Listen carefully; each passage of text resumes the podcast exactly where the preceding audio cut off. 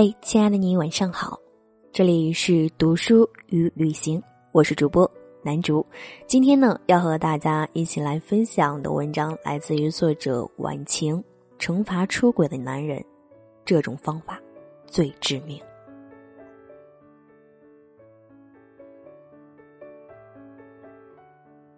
每每说到出轨，多数人第一反应就是小三儿该打。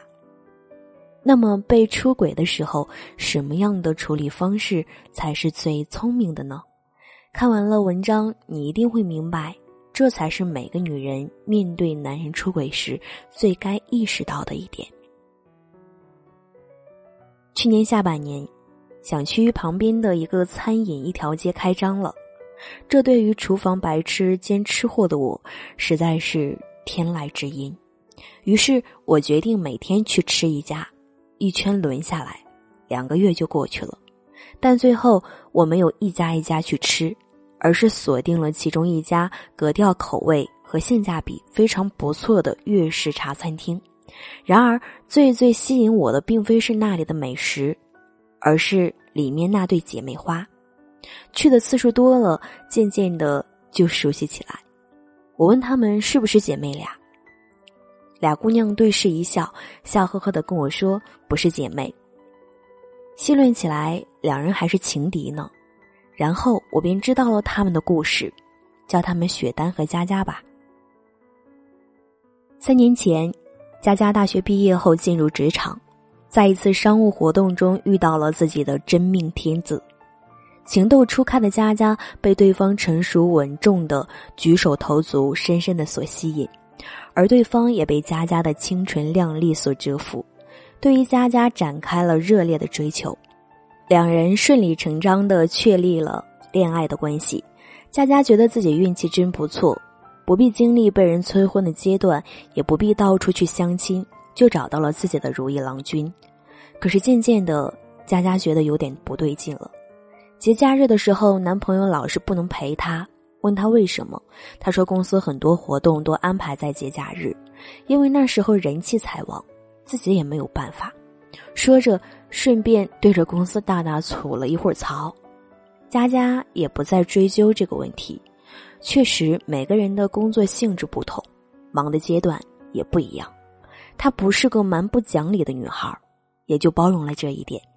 可是有一点让她疑云大起，每次周末给男朋友打电话，对方总是匆匆说几句，恨不得赶紧把电话挂了。这还不止，有好多次，或者是不接，或者压低了声音，好像很心虚一般。尤其是随着恋爱时间的推移，还希望对方见见家长，可是每次说起这事儿，对方就有各种的理由。女人的敏感让她觉得她可能有些事瞒着自己。雪丹比佳佳大三岁，结婚五年了，但一直没要孩子。曾经怀过一次，可是莫名其妙的流产了。医生说她先天体质不好，需要好好调理一段时间才能生下健康的宝宝。于是这两年她都在家里休养。可是从去年开始，她觉得老公有点变化。回到家总是精神恍惚，有时候还魂不守舍的。有好几次，她看见老公偷偷的躲进书房发消息。女人的直觉告诉她，老公可能有情况了。她不是一个逃避型的女人，于是仔细观察留意，果然发现了情况，连对方的姓名住址都了解清楚了。虽然很难过，可是她不愿意装作什么事情都没有发生。她能骗自己。却骗不了自己的心，她知道如果直接问老公，他未必会说真话，所以决定约对方见一见，看看两人的口供如何。于是他打电话给那小三，两人约定在咖啡馆一见。这个女孩就是佳佳。当她接到雪丹的电话那一刻，所有的疑惑都有了答案。原本雪丹就带着一股怒气过去的，换做哪个女人遇到了这种事情。都不可能是心平气和的，可是落座后聊了十几分钟，他就相信眼前这个女孩也是被骗的。严格来说，他和自己一样是受害者。他没有骂他蠢，若是他蠢，自己不也眼瞎吗？佳佳诚恳的对他说：“我不知道你信不信我，但是在你打电话给我之前，我真的不知道他结婚了。我是抱着真诚恋爱走入婚姻的想法的。不过，我也向你坦白，在你找我之前的这段时间里，我确实发现了一些不对劲的地方，也正打算弄清楚。现在什么都清楚了，对不起。佳佳如此坦荡，雪丹倒不知道说些什么了。原本对小三的痛恨，此时也不见了。他苦笑道：“你不用说对不起。一个男人有心向你隐瞒婚姻状况，如果不经过一段时间的相处，你也不可能立马发现。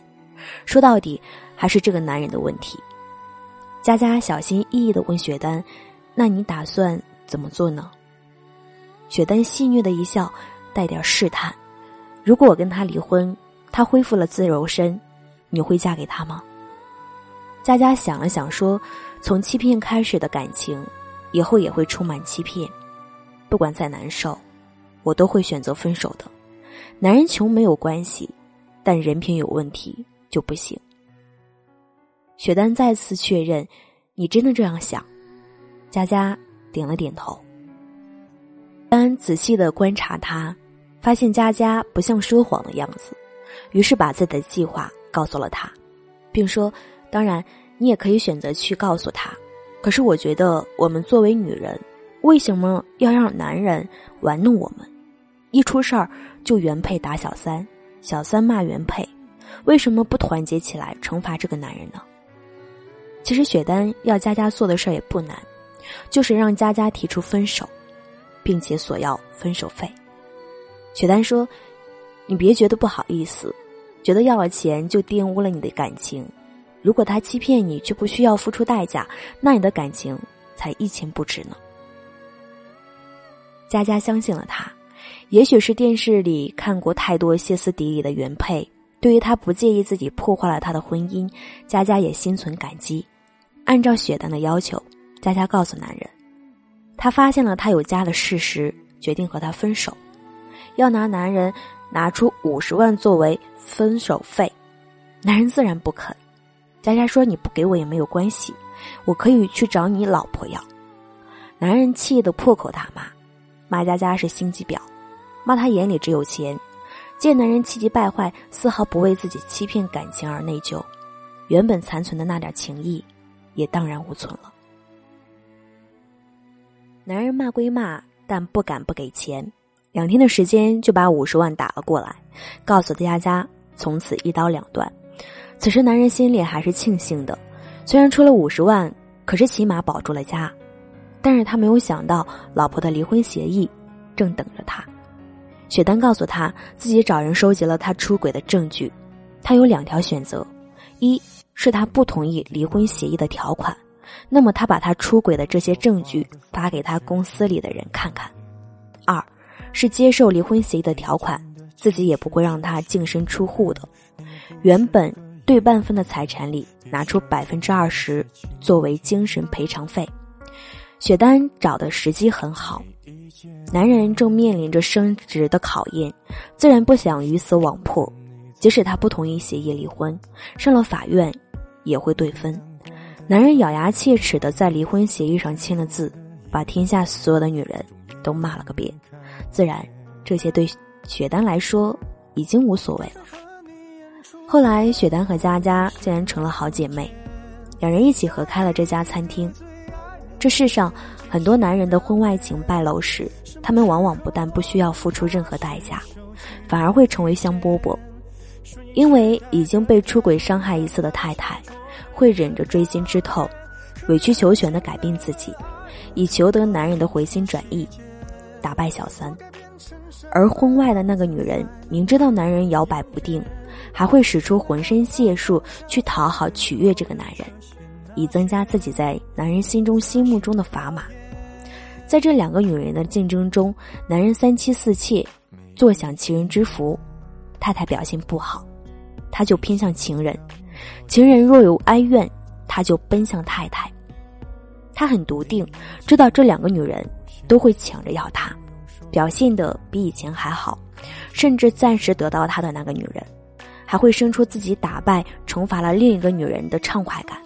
殊不知，在这种竞争赛里，已经输得连尊严都没有了，又何来畅快呢？可是，大多女人想不到这一点，也不愿意想这一点，一心希望男人意识到对自己的伤害，从而加倍的爱自己。可是，男人在背叛婚姻之时，不但没有受到任何的惩罚，相反，还有诸多受益。要让他意识到自己的问题，谈何容易？于是，女人一边控诉现在的男人太渣，一边又加剧这种现象，让人可悲可叹。什么时候，女人不再为难女人，不再相互伤害，男人也许就不会这么嚣张了。我是南竹，想要收听我的更多节目，可以关注我的公众微信“南竹姑娘”，我会一直在声音里陪伴你，和你说一声。晚安。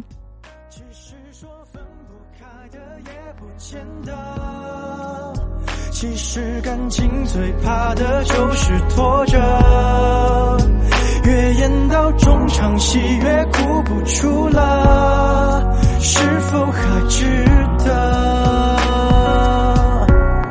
该配合你演出的我，尽力在表演，像情感节目里的嘉宾。